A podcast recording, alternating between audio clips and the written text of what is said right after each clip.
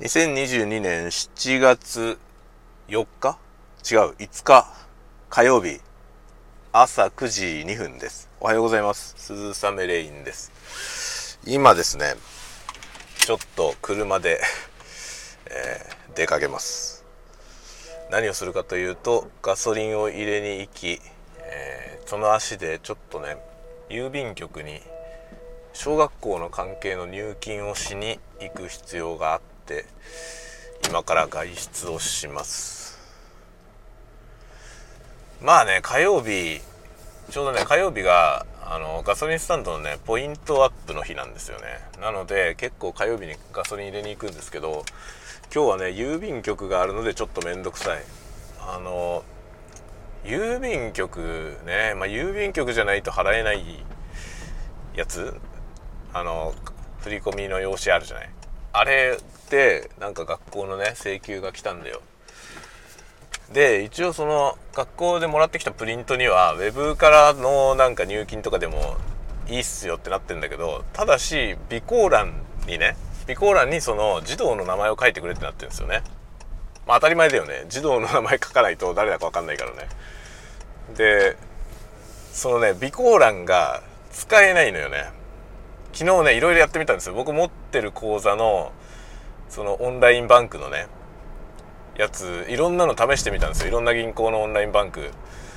でその振り込みの手続きをねやってみたんですよ。振り込み実行の直前までやってみたんですけど備考欄をかけるやつがなかった。これは急務だと思いますよ。これはねオンラインバンキングの急務だと思う。なんか備考欄かけるようにしてほしい。備考欄かけるようになったらこういう振り込みもねオンラインでできるんですよ。今ほら郵便局ってゆうちょ銀行って銀行になったからさあの銀行から郵便貯金に振り込みできるんですよね。で昔より簡単にできるんですよね。だからゆうちょゆうちょの口座に振り込みをすること自体は簡単なんですよ。なんですけど小学校のやつは備考欄書かなきゃいけないのでで結局備考欄書くなら銀行に出向かなきゃいけないんですよね。で銀行に出向いてやるぐらいだったら郵便局行ってこのねもらってる紙で振り替えの用紙であるからさそれでやるのと何も変わんないじゃない、まあ、郵便局が近くになかったら銀行って選択肢もあるかもしれないけどうちの場合は銀行でも郵便局でも大して距離が変わんないんで、まあ、郵便局にね今行きますが郵便局行く前にガソリン入れていこうと思ってるとこなんですよね。という感じで今車で走っております。